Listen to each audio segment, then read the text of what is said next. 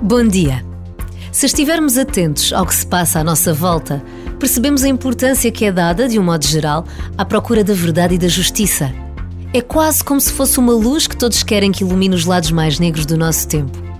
Mas precisamos de estar muito conscientes de que esta procura tem consequências, é muito exigente e, acima de tudo, tem de passar da teoria das palavras e dos pensamentos para a prática de gestos corajosos de mudanças de vida, de uma valorização da transparência da verdade e da determinação do exercício da justiça. O que Jesus espera de cada um de nós é este desejo de que a verdade e a justiça nos aproximem cada vez mais da Sua presença no meio de todos.